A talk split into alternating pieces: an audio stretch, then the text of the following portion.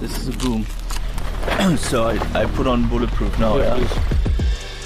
Hallo, ich bin Paul Ronsheimer, Journalist und Kriegsreporter. Und egal ob von der Frontlinie, aus dem Präsidentenpalast oder in meinem Hotelzimmer auf ein Glas Rotwein. In meinem Podcast bekommt ihr jede Woche Einblicke auf die wichtigsten Ereignisse der Welt, hört spannende Gesprächspartner und auch, was das Reporterleben mit mir persönlich macht. Ronsheimer, der Podcast. Jeden Mittwoch eine neue Folge. Überall da, wo es Podcasts gibt. Das Bild News Update. Es ist Montag, der 11. Dezember und das sind die Bild Topmeldungen. DFL-Revolution. Bundesliga stimmt für Investor.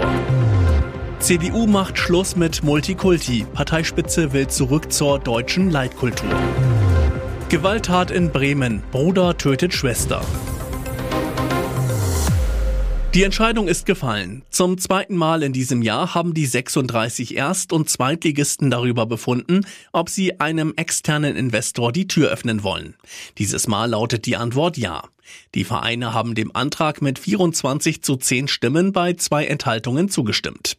Auf der Mitgliederversammlung der Deutschen Fußballliga kam es am Montag zur erneuten Abstimmung über den möglichen Einstieg eines externen Investors in der Fußball-Bundesliga. Dieses Mal fiel die Abstimmung im Gegensatz zum ersten Mal im Mai positiv aus. Aufsichtsratschef Hans-Joachim Watzke hatte im Vorfeld erklärt, nur im Fall einer absehbaren deutlichen Mehrheit einen neuen Anlauf unternehmen zu wollen. Um den Weg für einen Milliardendeal freizumachen, wurde bei dem Treffen in einem Frankfurter Flughafenhotel eine Zweidrittelmehrheit benötigt. Die war im ersten Anlauf im Mai dieses Jahres knapp verfehlt worden. Dieses Mal wurde sie gerade so erreicht. Vier Unternehmen sollen ihr Interesse an einer Partnerschaft mit der DFL bekundet haben. Für eine prozentuale Beteiligung an den TV-Erlösen soll ein Finanzinvestor eine Milliarde Euro zahlen. Der Vertrag soll eine Maximallaufzeit von 20 Jahren haben und bis zum Beginn der Saison 2024-2025 unterzeichnet sein. Die CDU will eine deutsche Leitkultur 2.0. Keine Debatte verbinden die Bürger so mit dem CDU-Chef Friedrich Merz wie seinen Ruf nach einer deutschen Leitkultur. Im Jahr 2000 war das, da versetzte er, damals noch als Fraktionsvorsitzender, die halbe Republik in Aufruhr, als er forderte, Zuwanderer müssten bereit sein, die Regeln des Zusammenlebens in Deutschland zu respektieren. Die Partei Linken waren entsetzt. Und jetzt, 22 Jahre später, will der CDU-Chef mit genau diesem Thema ins Kanzleramt einziehen. Die neue Leitkultur fordert seine Partei schon auf Seite 1 des neuen Grundsatzprogramms, dessen Entwurf sein Generalsekretär und Oberprogrammchef Carsten Linnemann am Montag präsentierte. Tenor des Grundsatzprogramms, das sich passagenweise wie ein gewollter Bruch mit der Merkel-Ära liest, die Leitkultur müsse ohne Wenn und Aber anerkannt werden. Sie umfasse auch das gemeinsame Bewusstsein von Heimat und Zugehörigkeit und könne nicht ohne Verständnis unserer Tradition und Bräuche sowie der deutschen Kultur und Sprache sowie unserer Geschichte und der daraus resultierenden Verantwortung gelingen. Was die CDU in Sachen Asyl umsetzen möchte und was noch im neuen Grundsatzprogramm drinstehen soll, lesen Sie auf Bild.de. Leitet die FDP das Ende der Ampelregierung ein? Der FDP-Bundesvorstand hat beschlossen, eine Mitgliederbefragung durchzuführen. Die Frage, soll die FDP die Koalition mit der SPD und Grünen als Teil der Bundesregierung beenden? Dies berichtet FDP-Vorstandsmitglied Christopher Gohl auf X. Demnach habe der FDP-Vorstand am Montagnachmittag beschlossen, die Mitgliederbefragung als Online-Abstimmung durchzuführen. 14 Tage lang soll das Verfahren dauern. Die Abstimmung solle von einer fairen Darstellung von Pro- und Kontra-Argumenten begleitet werden. Das Ergebnis der Mitgliederbefragung ist nicht bindend, sondern diene der Meinungsbildung, schreibt Gohl. Die Entscheidung liegt bei der Parteiführung. Dennoch könnte der Wille der FDP-Mitglieder die Zukunft der Ampelregierung entscheidend beeinflussen. Stimmt eine überwältigende Mehrheit der FDP-Basis gegen die Fortführung der Ampelkoalition, wird es für FDP-Chef und Finanzminister Christian Lindner noch schwerer, der ungeliebten Regierung unter Führung von Kanzler Olaf Scholz anzugehören. Die FDP-Spitze ist entschlossen, die Koalition fortzusetzen. Es ist kurz vor Mitternacht, als sich in Bremen ein furchtbares Familiendrama abspielte. Ein Bruder soll seine leibliche Schwester getötet haben. Besonders schlimm, das Verbrechen spielte sich offenbar vor den Augen mehrerer Familienangehörige ab. Warum griff niemand ein und verhinderte die Gewalttat? Darauf haben die Ermittler bislang noch keine Antwort. Nach Bildinformationen soll die 23-Jährige zusammen mit ihrer Schwester, deren Mann und zwei kleinen Kindern seit drei Jahren in der Wohnung gelebt haben. Zuvor wohnte dort auch der tatverdächtige Bruder. Er sei aber laut Nachbarn dort vor einigen Monaten ausgezogen. Bei der Familie soll es sich um Somalia handeln. Ein Nachbar zu Bild, die Frau trug immer einen Chador. Zuletzt habe ich sie in Begleitung eines großen Afrikaners gesehen. Was bislang über den Fall bekannt ist, gegen 23.20 Uhr meldete sich der 23-Jährige bei der Polizei und sagte, ich habe meiner Schwester etwas angetan. Sofort rasten Polizei und Rettungskräfte zu dem Mehrfamilienhaus in die Heerstraße im Bremer Stadtteil Walle. Die junge Frau lag leblos in einem Zimmer in der dritten Etage des Hauses. Der Notarzt versuchte noch, die Frau zu reanimieren, vergeblich. Am Tatort ließ sich der Bruder widerstandslos festnehmen. Er steht unter dringendem Tatverdacht. Und jetzt weitere wichtige Meldungen des Tages vom Bild Newsdesk. Heftige Kimmich-Kritik von Matthäus auf die Fresse bekommen. Das ist mal deutlich. TV-Experte Lothar Matthäus zerlegt die Bayern nach deren peinlich Pleite gegen Frankfurt bei der gestrigen Fußball-Talkshow Sky 90 so richtig und geht dabei vor allem Josua Kimmich und Trainer Thomas Tuchel an.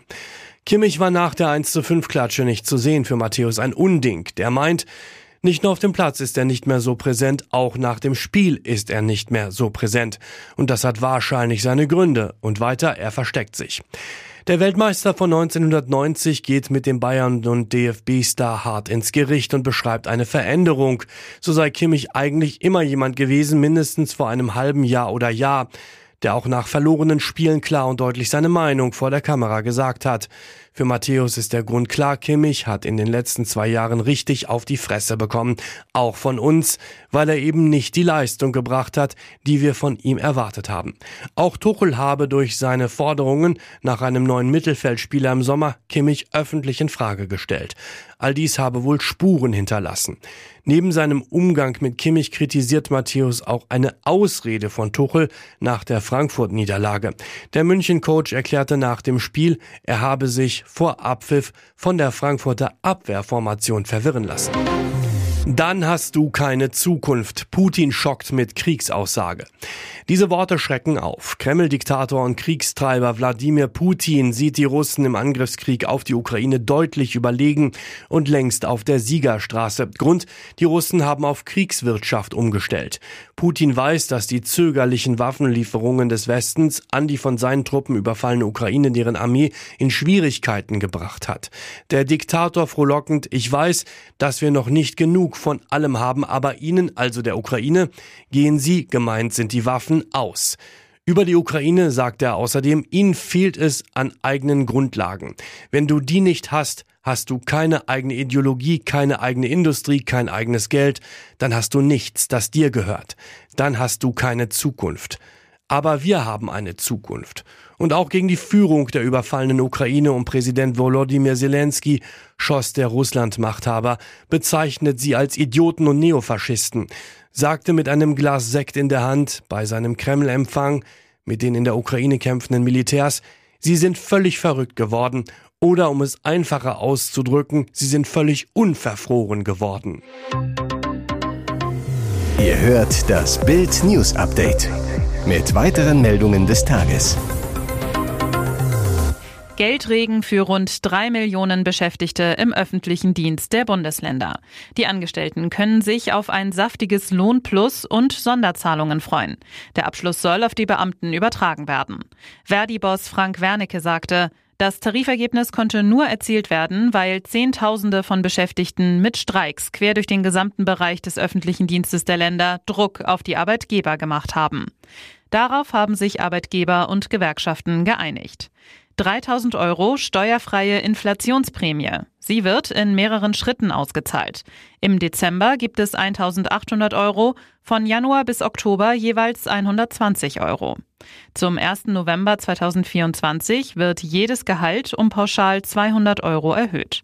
Darauf aufbauend bekommen die Beschäftigten zum 1. Februar 2025 ein Lohnplus um 5,5 Prozent. Die Laufzeit des Tarifvertrags ist bis zum Oktober 2025. Bild zeigt, wie viel mehr Geld Sie jetzt bekommen. Die ganze Tabelle finden Sie auf Bild.de. In Griechenland wurde eine Frau von den drei Schäferhunden ihres Nachbarn zu Tode gebissen. Der Besitzer der Hunde wurde verhaftet. Wie die Polizei erklärte, brachen die drei Hunde am Sonntagmittag durch ein Loch im Zaun aus ihrem Garten aus und liefen in den Garten der 50-Jährigen, in dem sie gerade arbeitete. Die Hunde griffen die Frau an, zerfleischten sie. Tragisch, der Mann der Frau, der laut Polizei gehörlos ist, half ihr bei der Gartenarbeit, war aber zum Zeitpunkt des Angriffs weit von ihr entfernt und konnte ihre Schreie nicht hören. Nachbarn eilten der Frau noch zu Hilfe, rissen die Hunde von ihr weg, doch die Frau wurde schwer verletzt und blutete stark. Ersthelfer, die kurz darauf mit einem Krankenwagen am Tatort eintrafen, bestätigten den Tod der Frau, so die Polizei. Der Angriff ereignete sich in einem Dorf etwa 16 Kilometer nordwestlich von Thessaloniki, der zweitgrößten Stadt Griechenlands. Der 37-jährige Hundehalter wurde verhaftet und wird am Montagmorgen einem Staatsanwalt vorgeführt. Die Hunde sind in einem Zwinger untergebracht und werden eingeschläfert, so die Polizei. Schwerer Unfall im Zittauer Gebirge. Durch die Schneelast ist am Sonntag ein riesiger Baum in sich zusammengekracht, als gerade eine vierköpfige Wanderergruppe darunter entlang lief. Drei Menschen sind dabei teilweise schwer verletzt worden. Ein eingeklemmter Mann musste durch einen Bergungstrupp befreit werden. Der 71-Jährige wurde unter dem gewaltigen Stamm begraben. Weder er noch seine Begleiter konnten ihn befreien. Sie alarmierten den Notruf.